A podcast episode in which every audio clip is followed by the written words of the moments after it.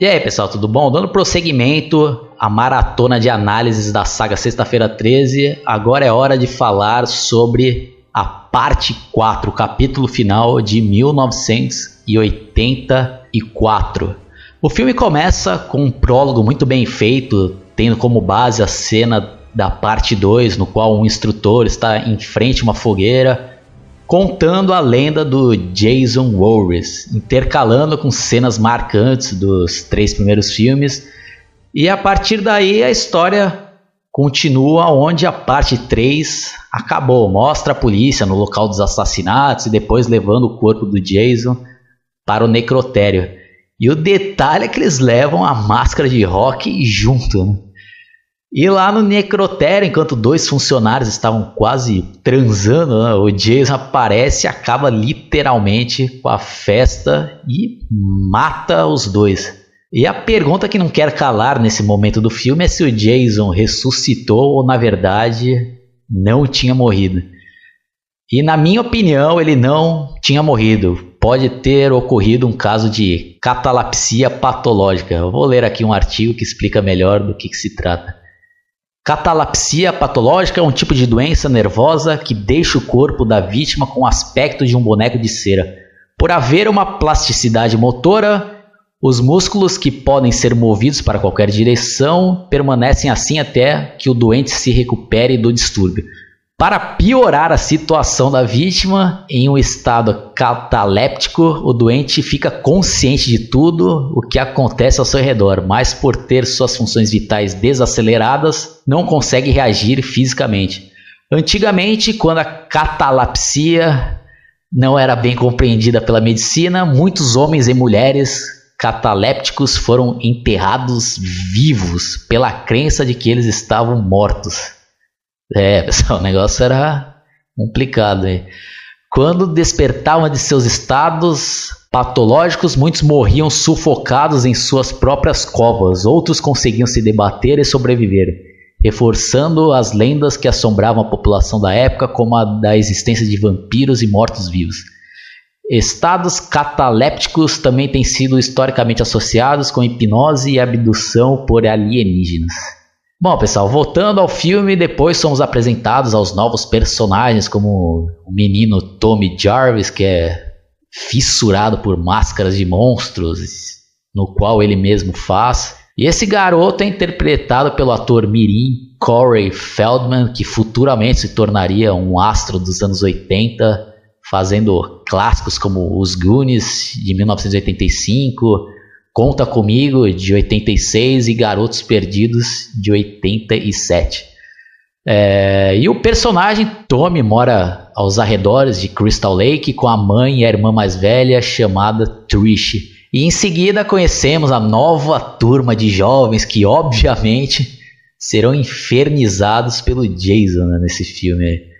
Entre eles temos o personagem tímido e paspalhão chamado Jimmy, que é interpretado pelo ator Crispin Glover, que futuramente ficaria marcado na história do cinema por fazer o papel do pai do Marty McFly do filme De Volta para o Futuro. E outro destaque do elenco é o ator Lawrence Monanzan, conhecido na década de 80 pelo seu papel como inocente e otário Gary do filme O Último Americano Virgem de 1982. Quem nunca assistiu esse filme aí já fica a minha recomendação. E eu acho que funcionou muito bem esses dois personagens como alívio cômico do filme, tanto que é bem engraçado que esse Gary aí fica pagando mó sapo de conquistador e dando várias dicas para o Jimmy de como agir com as mulheres, mas na hora do vamos ver o cara só toma fora e não pega ninguém, né? Enquanto o Jimmy, que é bem bobão, consegue pegar uma das gêmeas na casa onde os, a galera está se hospedando. Outro personagem importante da trama é um caçador misterioso chamado Rob Dyer, que está tentando vingar a morte da irmã assassinada pelo Jason no segundo filme. E esse cara acaba se tornando, junto com a irmã do Tommy, o par romântico do filme. E como é de praxe, o Jason vai matando um por um, né? E com destaque para a morte do Jimmy, no qual o Jason enfia um saca-rolha na mão dele em seguida dá uma facada na cabeça do cara lá, né? Outro grande destaque do filme, além do Jason, é claro, que desta vez é interpretado por Ted White, é a atuação do Corey Feldman, né? principalmente nas cenas finais, no qual ele raspa a cabeça, deixando apenas um estufo de cabelo para tentar se passar pelo próprio Jason quando criança. E esse plano acaba dando certo. E enquanto o Jason permanece parado e observando Tommy, a irmã dele acerta a cabeça do assassino com um facão, né? Aí cai a máscara e é mostrada a cara horrorosa do Jason, que mais uma vez mudaram em relação aos filmes anteriores. Aí ela fica desesperada e o Jason vai para cima dela e o Tommy pega o facão que tinha caído e dá um golpe na cabeça dele. E ele cai no chão e a faca vai entrando, né, mano, no crânio lá, né? Outra cena também marcante. Aí quando o Jason estava desmaiado e ameaçando a se levantar, o Tommy acerta vários golpes de facão na cabeça dele de maneira brutal, né? É uma cena bem forte, ainda mais por se tratar de uma criança tendo que matar por legítima defesa. E eu dou nota 9, acho bem legal e considero um dos melhores da saga. E eu vou ler agora algumas curiosidades de um artigo do site Boca do Inferno, que diz aqui o seguinte, ó. A parte 4 foi o mais rentável dos quatro filmes iniciais e custou 1 milhão e 800 e rendeu quase 20 vezes o valor, cerca de 33 mil dólares. Quem assumiu a direção desta quarta parte de Sexta-feira 13 foi o cineasta Joseph Zito, que trazia em seu currículo outro slash bem interessante, Quem Matou Rosemary, de 1981. No entanto, Zito também seria responsabilizado num futuro muito próximo por pérolas como Braddock, o Super Comando, de 84, e Invasão dos Estados Unidos, de 85, ambas as produções estreladas pelo imortal Chuck Norris. Nesse filme temos o retorno de Tom Savini aos efeitos especiais e à maquiagem. Foi seu brilhante trabalho que assegurou parte do êxito conseguido pelo primeiro capítulo da franquia, e novamente a perfeição e a técnica de Savini garantiram o realismo das sequências de morte. Savini ficou famoso pela parceria que manteve durante muito tempo com George Romero.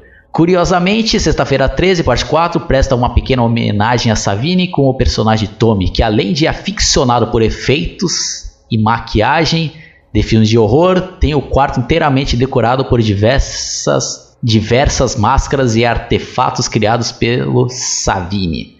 Existe ainda um desfecho alternativo que não foi utilizado na época, pois, segundo o diretor, contrastava com o conceito de um capítulo final. Neste desfecho, a irmã de Tommy pedia-lhe para chamar a polícia. Sozinha em casa, ela percebe gotas de água pingando do teto. Quando sobe até o andar superior, ela encontra a mãe morta na banheira. Então os olhos da mãe se abrem desesperados e Jason aparece em pé atrás da garota, pronto para atacar. De repente, Trish acorda no hospital, numa sequência muito similar apresentada no desfecho do primeiro filme. Este final alternativo foi incluído numa edição de luxo lançada nos Estados Unidos em 2009. E é isso daí, pessoal. Vou ficando por aqui. Quem curtiu, não like, se inscreva no meu canal, entre também na minha página no Facebook Analisando Filmes. Abraço, até a próxima. Fui.